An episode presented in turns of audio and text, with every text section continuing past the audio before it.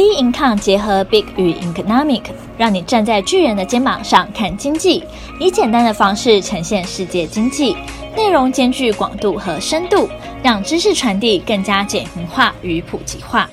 各位听众好，欢迎收听今天的小资生活理财术。那我们今天要谈的主题是鸡蛋在不同篮子，为何还是破？诶，我相信很多人其实都很爱提到说，鸡蛋不要放在同一个篮子里。觉得说这个是一个很至理的一个投资的名言啦，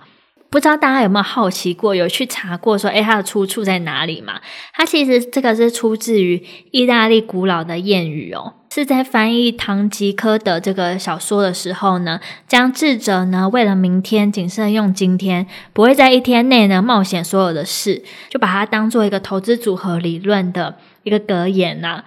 但是到了一九八一年的时候呢，诺贝尔的经济学家詹姆士·托宾呢，在记者的要求下，请他解释一下这个理论到底怎么样讲解理解呢？可以比较让人家听得比较懂、比较简单啊。然后他就回答说，要根据这个风险还有收益呢来分散投资。换句话说啊，不要把你所有的鸡蛋都放在同一个篮子里。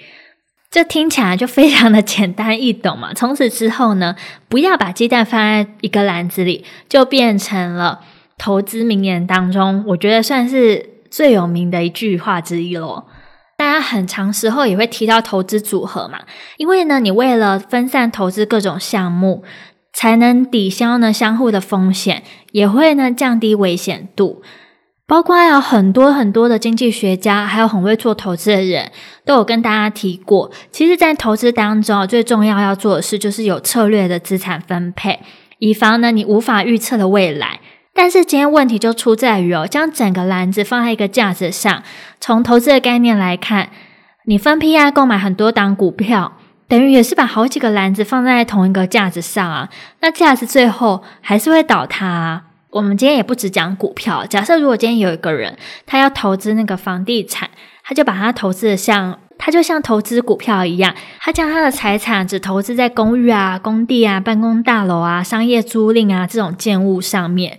但是这个就不叫做分散投资啊，因为这样子倒塌的话，那么呢，公寓、土地、办公大楼还有这些出租的建物也会跟着一起倒啊。那一般传统投资呢，有活存、定存、房地产。股票、债券，还有外汇啊，等等的。这时候可能很多人就想说：“诶，我不是这样做哦，因为市场上面嘛，投资有那么多，有活存、有定存、有房地产、有股票、有债券啊、基金啊，还有及其外汇啊。那我其实在这个市场中购买了多样的商品，其实是不是就遵循着不要把鸡蛋放在同一个篮子里这个至理的名言呢？如果你是这样想的话呢，是一件非常危险的事情。”因为我们大家都知道说投资要分散风险嘛，却很少人知道说该如何具体的执行，常常误解资产配置的意义。我相信有些时候你会听到很多自己周边的朋友或是有在投资的人有说，诶，他有买中国啊、印度啊，还有开发中国家的基金啊，也买台股啊，什么新兴市场啊，买了好多样东西哦，听起来好像做资产配置，因为买了真的很多样东西。但事实上，他投资的全部都是高风险的新兴市场的股票，根本就是同一类型的单一配置啊！所以，当景气能影响到这个产业的时候，其实它这个组合完全都会集体跳水。那他做到了，只能叫做分配资产啊，完全不是资产配置哦。所以呢，诶，大家可能会好奇说，到底什么是资产配置？要怎么规划呢？我们要先呢破解两个比较大的迷思，先让你克服一下你在投资上一些盲点，这样你在投资上赚钱也会赚得更好、更稳定哦。第一个迷思的话是说，诶，投资是为了立即赚钱。对啊，我相信啊，很多人啊都很希望说，今天买一只股票，明天马上赚回来，明天就是涨停板，或者连好几天涨停板。但其实这并不是一个投资啊，而是一种投机。所以你想要打破资产配置的第一个迷思，就是要先厘清一下你的目的。资产配置呢，它不是为了说让你赚快钱，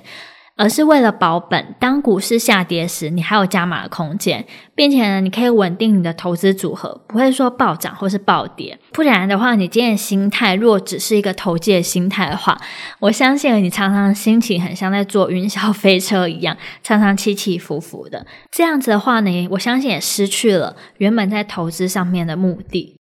在第二个迷思呢，是投资一档涨的股票搭配一档的股票。哦，这是什么意思呢？因为好的资产配置必须搭配不同的报酬来源的金融商品。就一般来说啊，金融商品的报酬来源可以分为资本利得，就是你赚那个价差，以及呢还有利息收入。那赚价差呢，它的波动度会比较大，风险呢也相对比较高。而你如果是赚利息收入的话呢，会比较稳定，每年有固定的配息。我们举个例子来说，你如果是透过呢价格上涨赚取价差，在黄金上的话，再配上高配息的定存，如果呢你金价下跌的时候，也可以确保说你拥有定存的利息收入，就很像说你的丈夫、你的另外一半可能是领固定薪资的公务员，那你的妻子呢可能是收入起伏的创业家，那包括说。哎，现在很多的太太不是都很喜欢自己创一些比较美容的产业嘛？例如像是种睫毛啊，或是说做指甲。可是哦，你看，像前阵子五月多的时候，台湾疫情非常严重的时候，这时候呢，很多人都不敢去做指甲，因为毕竟做指甲或是种睫毛，这跟人跟人之间的接触是很近的。而且呢，医生不是有说嘛，如果你手呢，如果沾到病毒的话，这样摸来摸去的，那有可能会感染到。那如果是种睫毛的话呢，在眼睛那边，眼睛呢也是会感染到的。所以这时候啊，很多原本呢是在做美容产业的太太，她这段期间可能是没有收入。那她如果呢店面呢还是有租金的话呢，那真的是有一笔非常大的费用。等于说是一个负成长，没有没有赚钱，反而赔钱。但是这时候丈夫是一个固定薪资的上班族，那你还可以依靠说丈夫的收入过活，不会坐吃山空。所以这是一个好的资产配置。对，我们今天就用一个比较生活化的方式来解释给大家听。这时候我相信很多在投资的人都会提到那个巴菲特。